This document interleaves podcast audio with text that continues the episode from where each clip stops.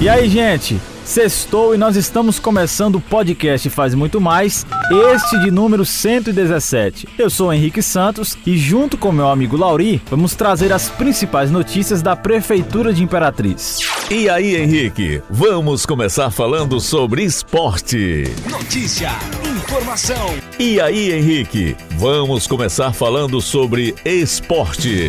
A Prefeitura de Imperatriz, por meio da CEDEL, vai apoiar o atleta imperatrizense Luan Patrick, vencedor do Campeonato Brasileiro de Jiu-Jitsu Desportivo, na categoria adulto, faixa azul, peso leve. Luan dará voos mais altos pois agora vai disputar o Mundial da modalidade em Dubai, na Arábia Saudita. O jovem esteve na Cedel na manhã desta sexta-feira, dia 3. Devo muito ao projeto Jiu-Jitsu nas escolas e aos professores que me deram condições técnicas para me projetar ainda mais. Agradeço ao prefeito Assis Ramos e ao secretário Luizinho, disse Luan, ao reconhecer o apoio da gestão municipal.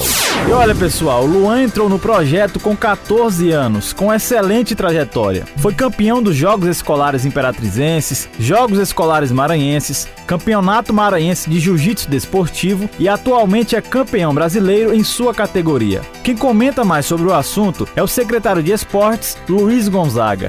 O Luan tá dando voo mais alto, foi campeão agora recentemente em São Paulo e foi campeão, já, já teve participação até fora do Brasil, né? E está indo a Dubai em busca de, de, de, também buscar uma medalha representando a nossa cidade de Imperatriz. E para a gente é muito satisfatório. Então recebemos hoje ele lá na CEDEL para se tratar dessa, desse novo desafio dele. E a prefeitura, através da CEDEL, está dando total apoio para que ele possa realmente realizar essa viagem. E assim como a Fadinha fez é, lá fora, esperamos também chegar a esse êxito em outras modalidades, né? E o jiu-jitsu é uma modalidade que o nosso prefeito apressa muito, tem um carinho especial por essa modalidade. E a gente sabe que, que é possível quando há um atleta com esse interesse, né? Há de ressaltar que o, o Luan tem um futuro enorme pela frente. Esperamos é, logo, logo ver ele também nos representando em Olimpíada.